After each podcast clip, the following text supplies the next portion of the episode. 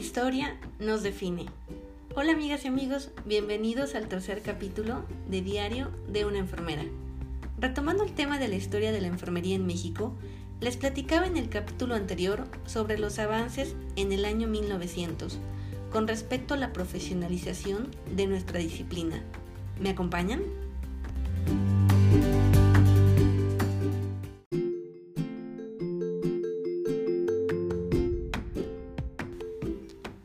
Inaugurada en 1910, la Universidad Nacional Autónoma de México, un año después, aprobó la integración de la enseñanza de enfermería a la Escuela de Medicina. Esta fue un espacio para salir de la enseñanza unidimensional del hospital escuela. En 1922 se unificó el plan de estudios de la carrera de enfermería, pero es hasta el año 1938 cuando se exigió comprobante de estudios secundarios. Posteriormente, en el año 1945, la ley orgánica define a la Universidad Nacional Autónoma de México como un organismo descentralizado del Estado. En este marco legal nació la Escuela Nacional de Enfermería y Obstetricia. Entre los años 50 y 60 se capacitan enfermeras en la docencia, se alza la voz para ser consideradas universitarias, ya que uno de los requisitos para ingresar era la preparatoria pero es hasta el año 1968 cuando aparece publicada la creación de la licenciatura en enfermería y obstetricia. En los años 80 se inicia la universidad abierta con la complementación de créditos previa revalidación de los estudios técnicos. Y uno de los principales logros de la ENEO fue en el año 1997, cuando fue nombrada Centro Colaborador de la OMS para el Desarrollo de la Enfermería Profesional y en ese mismo año se inició los estudios de posgrado.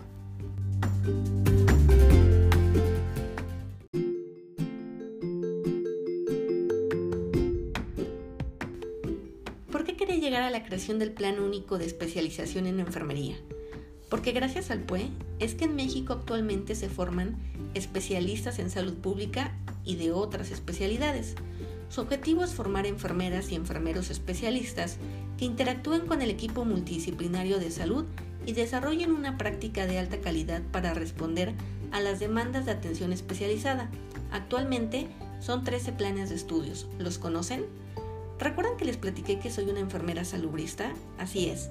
Una enfermera especialista en salud pública se desempeña en centros de atención comunitaria, servicios de atención ambulatoria, unidades de medicina preventiva y control de enfermedades, así como en el sistema público de gestión y evaluación en salud.